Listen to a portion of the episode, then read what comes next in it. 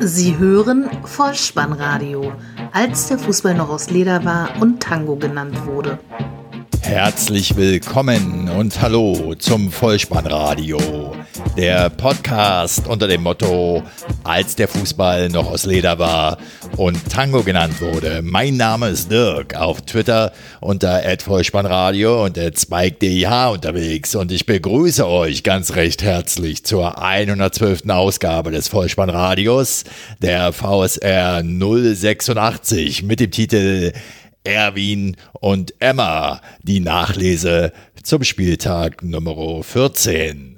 24 Treffer an diesem Spieltag, Ruhrpott-Derby, strittige Elfmeterszenen und unterdessen wurde das Vollspannradio drei Jahre alt. Seid großherzig und huldigt seinem Macher. Viel Spaß. Die Momente des Spieltages. Am Abend des Tages, an dem Annegret Kramp-Karrenbauer zur neuen CDU-Parteivorsitzenden gewählt wurde und das Vollspannradio so ganz nebenbei seinen dritten Geburtstag beging, empfing der SV Werder Bremen vor ausverkauftem Haus den Aufsteiger Fortuna Düsseldorf. 1 zu 1 der Halbzeitstand, 3 zu 1 der Endstand für die Werderaner. Der Schiedsrichter der Begegnung war Marco Fritz.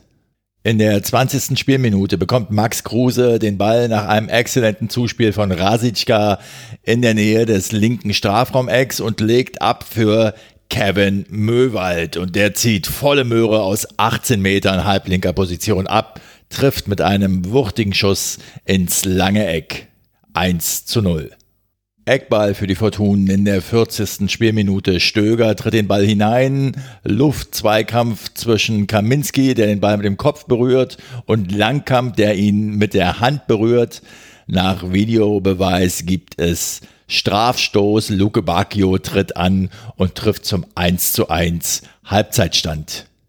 Im zweiten Spielabschnitt wechselt der Bremer Trainer Kofeld richtig ein. 60. Spielminute, Martin Harnik kommt für Claudio Pizarro. 69. Spielminute, Johannes Eggestein kommt für den Torschützen Möwald. Zwei Minuten später, 71. Spielminute, Kaminski will eine Bremer Flanke klären. Der Ball landet bei Johannes Eggestein, der aus dem Rückraum abzieht. Der Düsseldorfer Keeper Rensing kann den Ball zwar noch abwehren, aber der Nachschuss von Martin Harnik ist erfolgreich, findet den Weg ins Tor 2 zu 1 für die Heimmannschaft.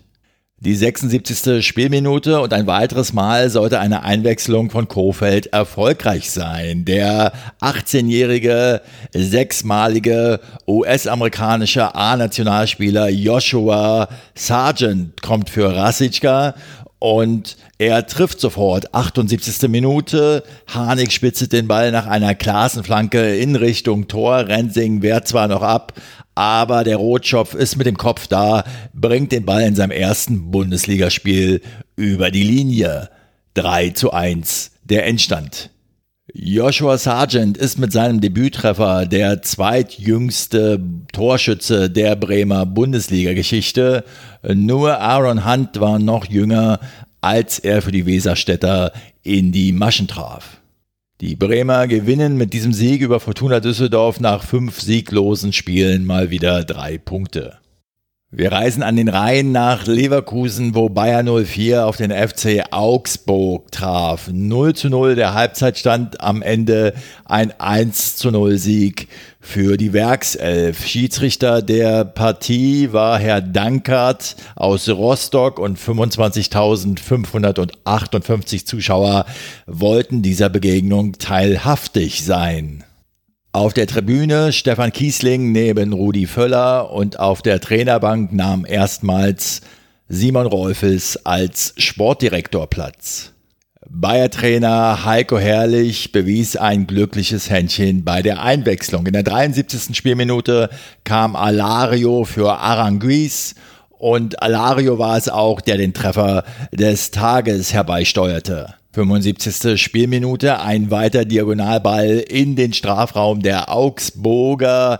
Bellarabi geht im Duell mit Max zu Boden. Die Defensive der Augsburger vergisst weiterzuspielen, reklamiert stattdessen. So kommt Bender an den Ball, der ihn zurücklegt auf Alario und der überwindet aus zentraler Position Augsburgs Keeper Lute 1 zu 0 der Endstand. Erwähnenswert durchaus, dass der Augsburger Keeper Lute nach einem Zusammenprall mit Kevin Volland in der 35. Minute sich einen Teil seiner Zunge abbiss. Bedenkenswert allerdings aus meiner Sicht, dass die Medienberichterstattung darüber wieder ganz im Sinne ablief, was für ein Kerl, er spielte ja durch. Die medizinische Abteilung der Augsburger stellte glücklicherweise auf die Schnelle auch keine Gehirnerschütterung oder ähnliches fest. Hoffen wir, dass wirklich nichts zurückgeblieben ist. Alles Gute, Andreas Lute. Im Ergebnis bleibt festzuhalten, dass auch im 15. Aufeinandertreffen dieser beiden Mannschaften die Fuggerstädter ohne Sieg blieben. Und wieder einmal zu Besuch im schönen Breisgau. Der SC Freiburg empfängt Leipzig 2 zu 0, die Pausenführung 3 zu 0 heißt es am Ende für die Mannen von Christian Streich. 23.800 Zuschauer, restlos ausverkauftes Schwarzwaldstadion. Schiedsrichter Tobias Welz aus Wiesbaden leitete die Begegnung. Lass den Torreigen beginnen. Zwölfte Spielminute. Die Freiburger erobern den Ball im Mittelfeld. Die Kugel kommt zu Waldschmidt, der bis an die Strafraumkante linke Seite marschiert und aus Spitzenwinkel abzieht. Noch an Leipzig-Keeper Gulaschi scheitert, aber Nils Petersen ist da, staubt ab. 1 zu 0. Freiburg erhöht noch vor dem Halbzeitpfiff. 43. Spielminute. Günther flankt in den Leipziger Strafraum. Es kommt zu einer Berührung von Upamecano an SC-Kapitän Franz. Der geht zu Boden. Es gibt elf Meter. Luca Waldschmidt tritt an und vollstreckt 2 zu 0. Erste Minute der Nachspielzeit 45 plus 1 also. Nach Wiederanpfiff schraubt die Elf aus dem Breisgau das Ergebnis gar auf 3 zu 0. Diesmal eine Flanke von der rechten Seite, die lang geschlagen auf den linken Pfosten geht, von Kübler getreten. Dort steht der Kapitän Franz, der schneller als Sabitzer ist und die Kugel auch noch gegen die Laufrichtung von Schlussmann Gulaschi köpft. 3 zu 0 der Endstand. Wir haben eine effektive Chancenverwertung auf der einen und viele ungewohnte Defensivfehler auf der anderen Seite erlebt. Im Spielbericht des ZDF im aktuellen Sportstudio wurde mal wieder der Begriff der Breisgau-Brasilianer verwendet und auch im Sportstudio war Bundestrainer Joachim Löw zu Gast, der ja immer noch Rekordtorschütze des SC Freiburg ist mit 83 Treffern. Nils Pedersen jetzt mit 69 ist ihm etwas näher auf die Pelle gerückt. Im Gespräch von ZDF-Moderator Jochen Breyer mit Joachim Löw habe ich zumindest nicht besonders viel Neues rausziehen können. Vielleicht höchstens die Tatsache, dass für Joachim Löw ein Vereinstrainerjob durchaus denkbar sei. An der Torwand traf er einmal. Der VfL Wolfsburg trifft auf die TSG 1899. Hoffenheim führt zur Pause 2 zu 1, kommt am Ende nicht über ein 2 zu 2 unentschieden hinaus. Der Mann an der Pfeife, Felix Zweier aus Berlin, vor 20.602 Zuschauern, davon sage und schreibe 278 vom ZDF abgezählte Besucher aus Sinsheim. Vierte Minute, Traumstart und Traumtor für Hoffenheim. Joel Linton schickt Kramaric per Außenrisspass auf der linken Seite steil.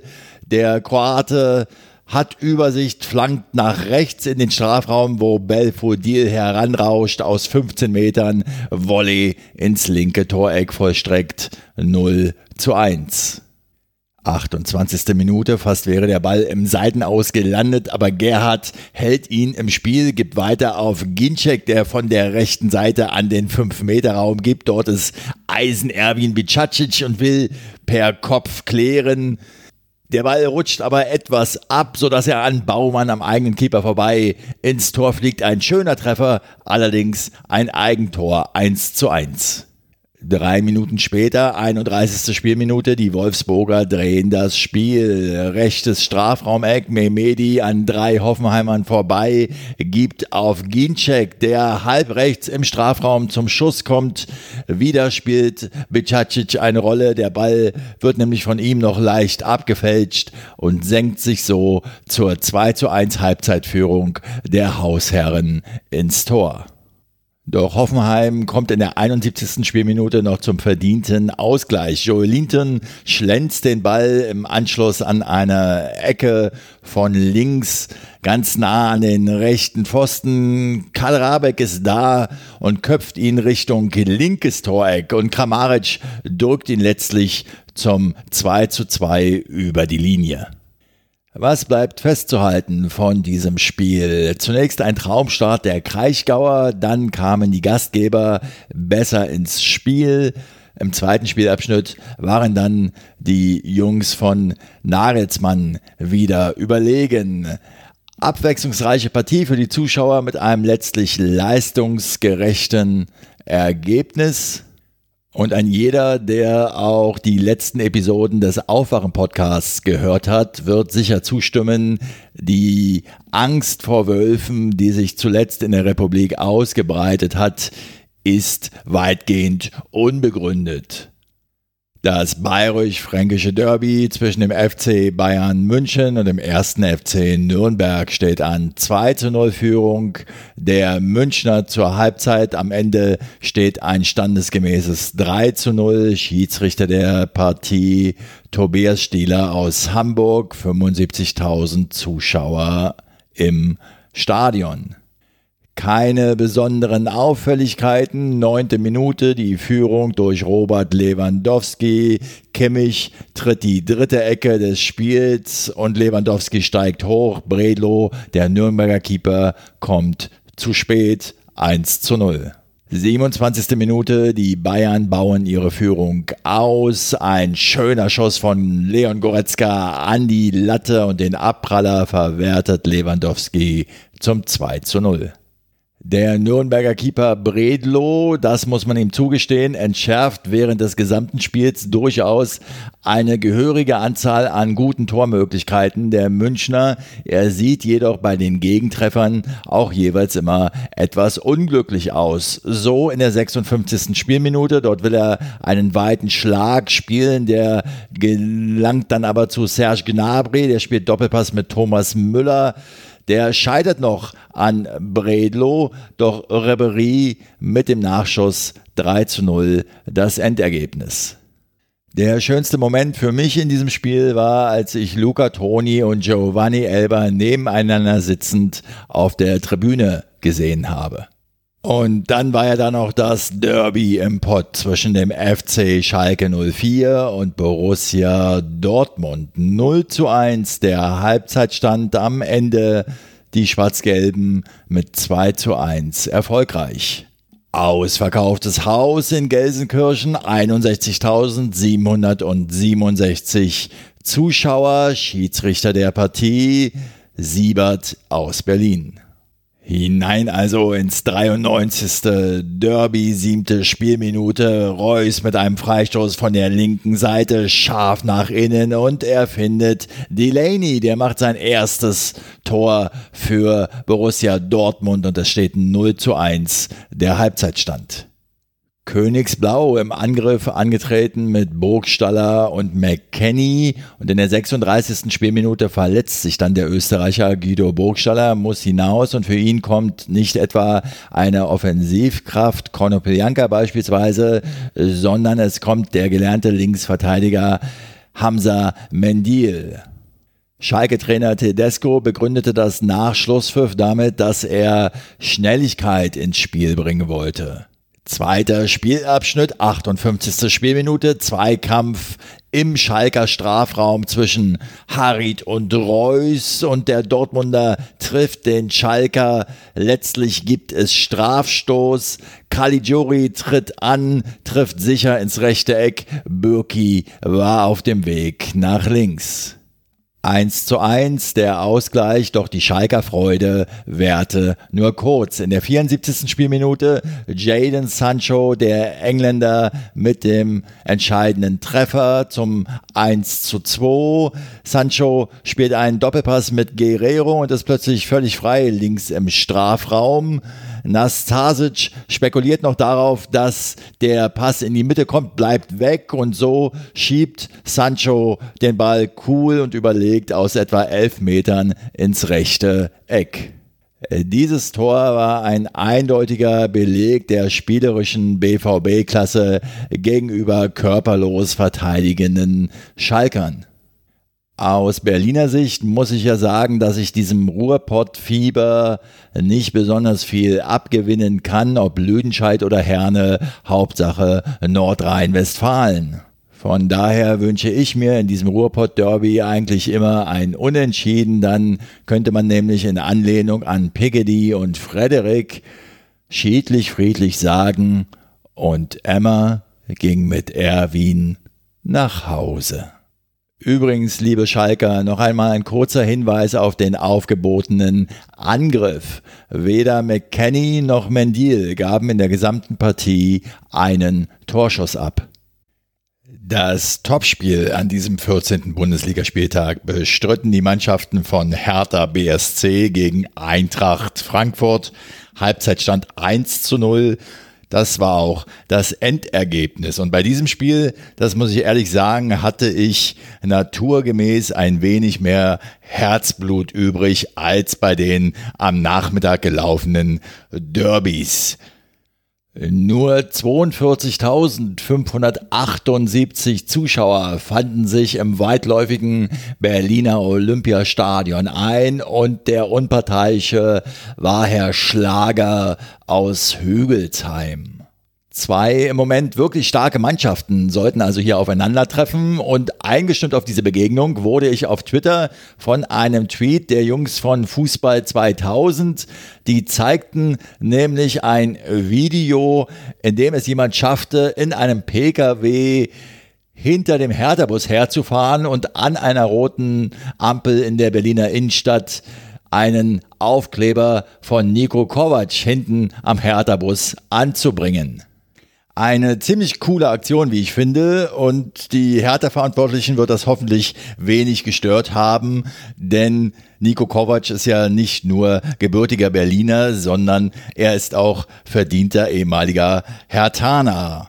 Nennt es also, wie ihr wollt, entweder Umweltplakette oder Qualitätssiegel. Jedenfalls auch sonst ist Fußball 2000 durchaus empfehlenswert. Wer beispielsweise auf Carpool Karaoke steht, sollte sich die letzte Folge dort mal anschauen. Die Frankfurter in der Startelf natürlich wieder mit Rebic, Jovic und Aller. Die drei erzielten allein 24 der bisher erzielten 30 Bundesligatreffer der Eintracht.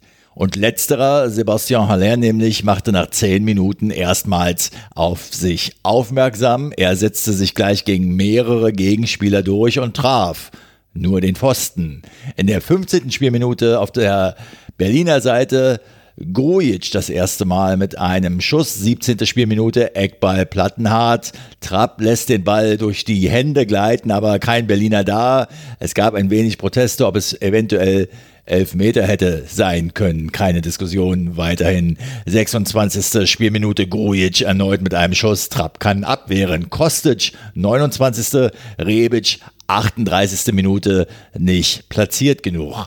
Dann kam die 40. Spielminute, ein Zweikampf zwischen Plattenhardt und de Guzman. Faul oder nicht, es gab Eckball, da der Ball über die Torauslinie lief und der Frankfurter ihn zuletzt berührt hatte. Marvin Plattenhardt legt sich den Ball am Viertelkreis zurecht, tritt ihn in die Mitte und Marco Grujic ist da. Per Kopf erzielt der Serbe seinen ersten Bundesligatreffer im siebten Bundesliga-Einsatz. 1 zu 0 der Halbzeitstand. Wir starten in die zweite Hälfte und weiter geht es in der Chronologie der Ereignisse. 52. Minute, Jovic scheitert am sicheren Jahrstein. 53. Minute, Salomon Kalou schickt Davi Selke. Der schaut nochmal rechts raus, keine Reaktion, also läuft er weiter, umkurvt Trapp und schiebt locker und leicht zum vermeintlichen 2 zu 0 ein. Aber nein, jetzt kommt die Fahne des Schiedsrichterassistenten doch noch abseits. Es bleibt beim 1 zu 0. Ich bin der Meinung, hier hätte die Fahne durchaus etwas früher kommen können. Selke hat später noch einmal die Möglichkeit, wieder allein auf das Tor zuzulaufen und abzuschließen. Allerdings kurz vor dem Torschuss hoppelt da der Ball seltsam auf, sodass Trapp noch klären kann. 61. Minute Rebic, Volley, 62. Minute Endika mit einem Kopfball und in der 70. Sebastian Haller und Kostic zu unpräzise. Es bleibt beim 1 zu 0 für Hertha BSC. Wir schreiben die 87. Spielminute, Szene im Berliner Strafraum. Jovic könnte zum Schuss kommen, wird von seinem Freund Grujic gehalten und der Schlager der Woche kein Elfmeterpfiff. Und auch der Video Assistant Referee, in dem Fall war das Frau Bibiana Steinhaus, griff nicht ein. Es blieb am Ende beim 1 zu 0 für Hertha BSC. Meine ganz persönliche Vermutung, warum Frau Bibiana Steinhaus nicht eingriff. Ich glaube ja, Berlin hat bei ihr einen Stein im Brett, spätestens seitdem sie in grauer Zweitliga-Uhrzeit mal mit Peter Niemeyer, dem ehemaligen Hertaner, auf dem Spielfeld zusammengetroffen ist. Im Ergebnis bleibt festzuhalten, es gab eine starke Defensivleistung der Berliner zu bewundern und der Druck der Frankfurter kam letztendlich zu spät. Es stehen zwei Niederlagen in Folge bei der Eintracht nun zu Buche und für Hertha BSC gab es jetzt zwei Siege in Folge ohne Gegentor. Beide Teams derzeit Tabellennachbarn auf Platz 5 und 6 mit jeweils 23 Punkten.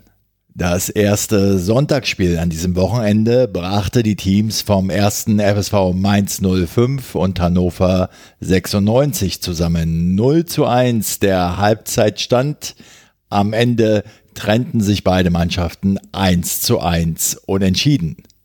23.305 zahlende Zuschauer am Spielfeldrand und der Unparteiische der Begegnung war Herr Robert Hartmann aus Wangen, der ein schwieriges Spiel zu leiten hatte. Von Beginn an lag die Ballkontrolle bei den Rheinhessen, Hannover jedoch stemmte sich mit aller Kraft dagegen und gewann im ersten Spielabschnitt 60 Prozent der Zweikämpfe. Die fünfte Spielminute, ein Kopfball vom Mainzer Mateta, der vom Torwächter Esser aus Hannover entschärft werden kann. Achte Spielminute, Weidand und Asano nähern sich auf Hannoveraner Seite dem Tor an. In der zwölften Minute dann die Gästeführung. Schwegler legt rechts raus auf Haraguchi, der flankt nach innen. Die Kugel wird noch leicht von Aaron abgefälscht, so dass Weidand an den Ball kommt und der fackelt nicht lange, nimmt die Kugel Volley und es steht 1 zu 0 für Hannover 96. Das Team von Sandro Schwarz bleibt aber weiter dran. 14. Spielminute. Kunde setzt seinen Schuss ein kleines Stück zu hoch an. Dann die 23. Spielminute. Ein Schuss vom Mainzer Brosinski. Wimmer, der Hannoveraner, kommt mit dem Kopf an den Ball und köpft sich selbst an die Hand im Strafraum.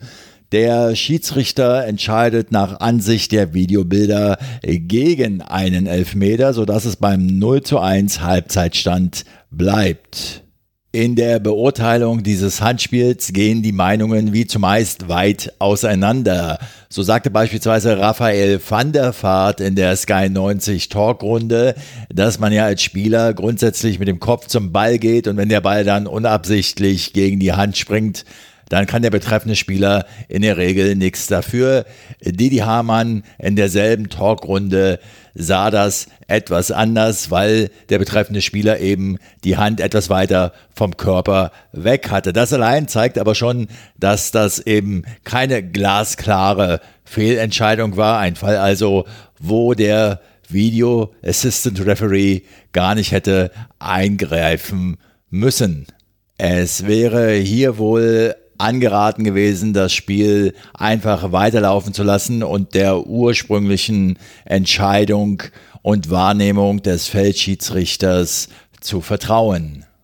Keine drei Minuten nach Wiederanpfiff unterbricht Schiedsrichter Robert Hartmann die Begegnung für circa sechs Minuten. Der Grund, ich sage es mal mit den Worten von Sky-Reporter Markus Lindemann, der sprach in dem Zusammenhang von verwirrten und meint damit einige Besucher aus dem Hannoveraner Auswärtsblock. Dort wurde nämlich die Sicht vernebelt. Äh, lasst mich in diesem Zusammenhang unabhängig von den Vorkommnissen auf oder neben dem Spielfeld anmerken, dass ich der Meinung bin, dass auch ein Sky-Reporter nicht unbedingt den Begriff Verwirrte verwenden sollte. Das Spiel wird fortgesetzt und Latzer trifft mit links an den Pfosten in der 57. Minute. Dann kommen auf der Seite der Rheinhessen Maxim und Uja für Kunde und Bözius 58. Minute. Und in der 69. setzt erneut Latzer einen Kopfball knapp am linken Pfosten vorbei. Hannover 96 kontert in der 71. Spielminute. Weidand, der Torschütze, mit einer überragenden Vorarbeit, aber Asano scheitert im Abschluss. In der 83. Spielminute dann Elfmeterpfiff von Robert Hartmann für Mainz. Was führte zu diesem Elfmeterpfiff? Der Mainzer Mateta ist im Strafraum durch, legt sich den Ball aber in einer für mich ziemlich ungefährlichen Situation fast zu weit vor, ist auch viel zu schnell, um noch zum Torabschluss zu kommen. Oscholek stellt ungeschickt die Hüfte heraus. Man könnte sagen, ein Abwehrverhalten wie zu besten HSV-Zeiten. Dennoch liegt, und da sollten wir uns einig sein, wenn überhaupt nur eine hauchzarte Berührung von Oscholek Richtung Mateta vor. Mateta geht aber zu Boden, weil er eben Stürmer ist und es gibt elf Meter. Jetzt kann man natürlich beim Betrachten dieser Szene einwenden, warum lässt sich denn der Stürmer da fallen? Ist das nicht unsportlich? Meine glasklare Antwort, er lässt sich fallen, weil sein Team zu diesem Zeitpunkt 0 zu 1 zurückliegt, er die Punktprämie und den Punkt retten möchte und er genau weiß, dass er in der derzeit aufgewühlten Situation den Strafstoß zugesprochen bekommt. Ich möchte, auch wenn ich möglicherweise dafür keinen Applaus bekomme, eher den Aspekt beleuchten, warum stellt sich der Abwehrspieler dort so ungeschickt an bleib doch als Abwehrspieler in dieser Situation einfach weg. Denn ich glaube persönlich, dass der Stürmer in dieser Situation gar keine andere Möglichkeit gehabt hat, als mit dem Ball ins Aus zu rennen dass sich Hannover 96 Manager Horst Held nach Spielschluss über die strittigen Entscheidungen am Sky-Mikrofon wieder medienwirksam aufregte, ist zwar verständlich, bringt aber wohl die Diskussionen um den Video Assistant Referee nicht unbedingt weiter. Wie auch immer, Brosinski tritt zum Strafstoß an, 86. Spielminute 1 zu 1.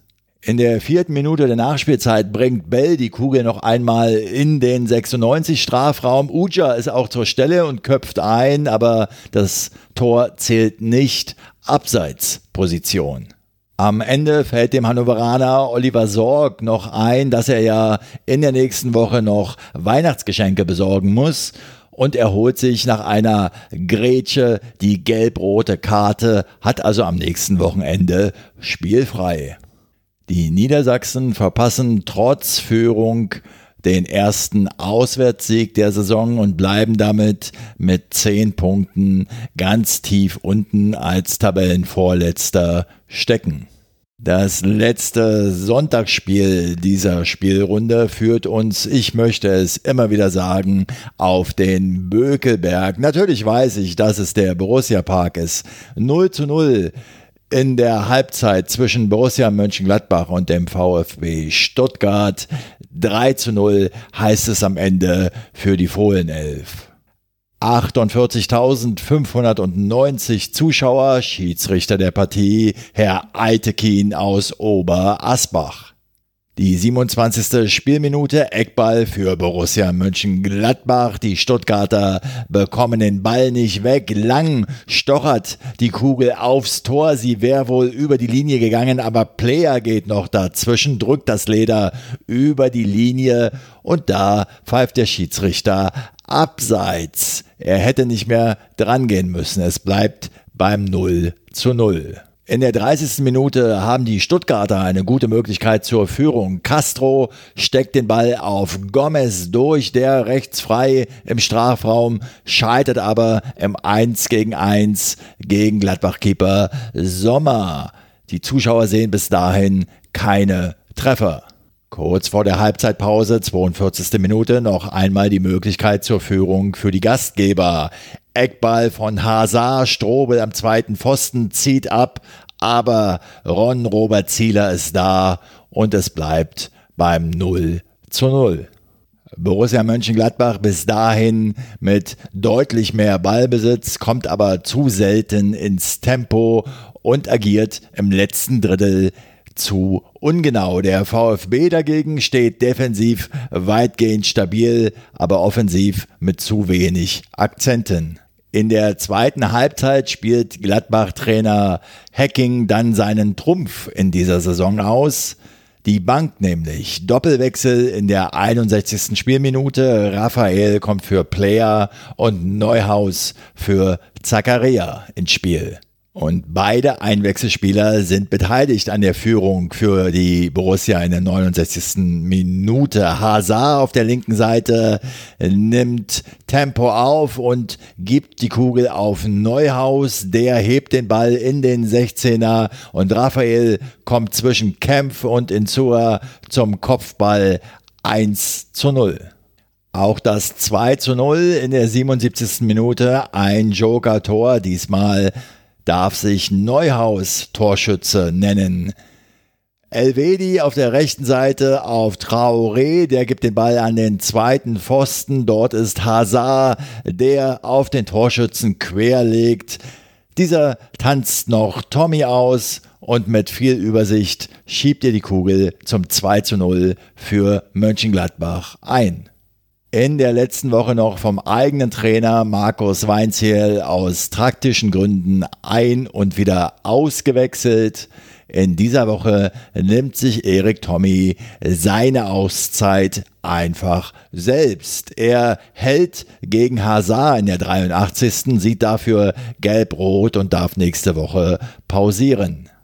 Am Ende steht noch ein Eigentor eines Weltmeisters. Raphael schlägt den Ball an den zweiten Pfosten. Stindel bekommt ihn und legt ihn ins Zentrum und Pavard geht dazwischen, will klären, aber sein Fuß befördert die Hereingabe ins eigene Tor. 3 zu 0 für Borussia Mönchengladbach, der Endstand. Die Tabellenspitze in Borussenhand auf Platz 1, Borussia Dortmund mit 36 Punkten auf Platz 2, Borussia Mönchengladbach mit 29 Zählern. Der VfB Stuttgart nun mit 11 Punkten auf dem Relegationsplatz 16.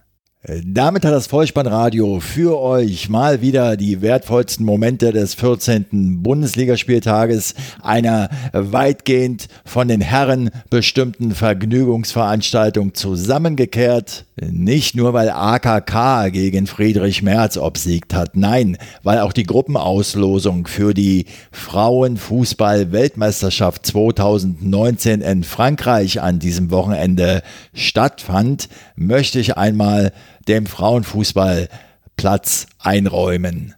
Nach dieser Gruppenauslosung trifft Deutschland also nun in Gruppe B auf die Teams aus China, Spanien und Südafrika. Liebe Frauenfußballfans, macht was draus, ihr habt genügend Zeit, die Gegner zu beobachten.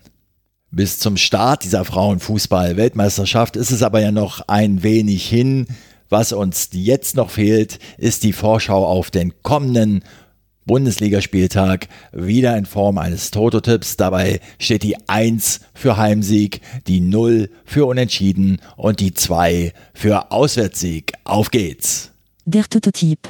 Der 15. Bundesligaspieltag startet am Freitag, 14.12.20.30 Uhr mit der Begegnung 1. FC Nürnberg gegen den VfL Wolfsburg 2.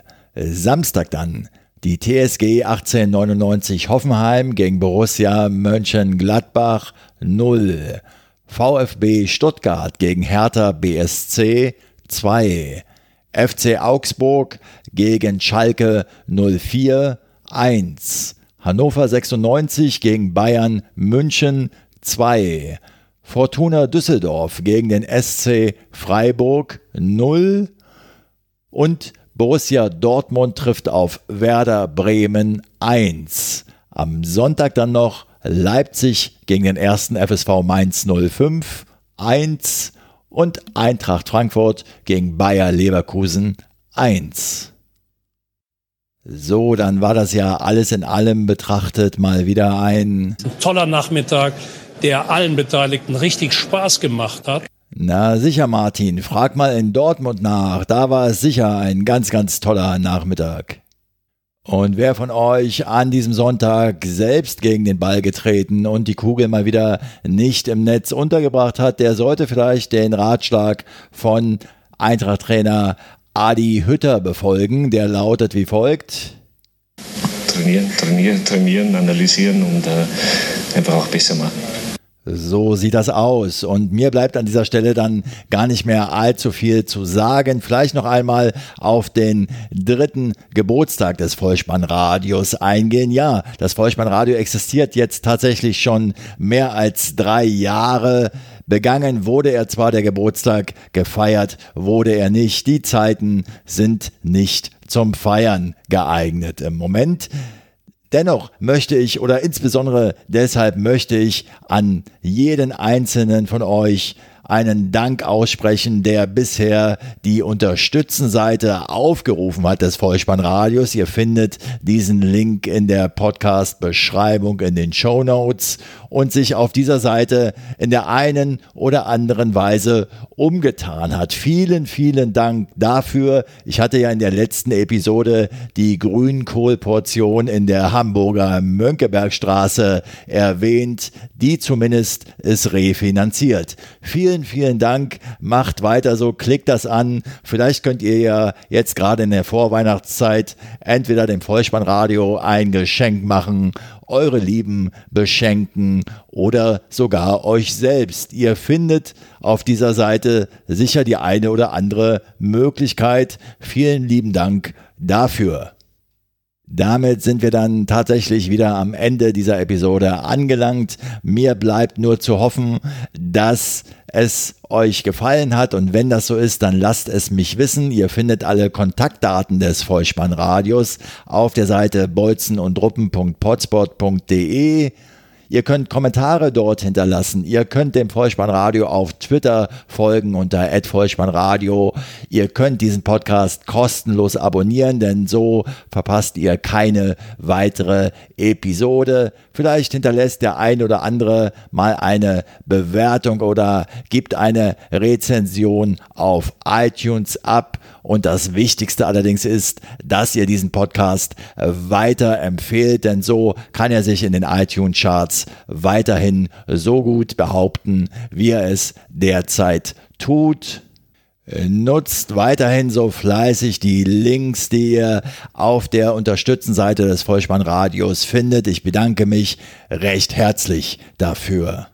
Ich bedanke mich für eure Zeit und für euer Vertrauen in diesen Podcast und verabschiede mich auch heute wieder mit dem Hinweis für den Fall, dass ihr die Kugel mal wieder selbst im Tor unterbringen wollt.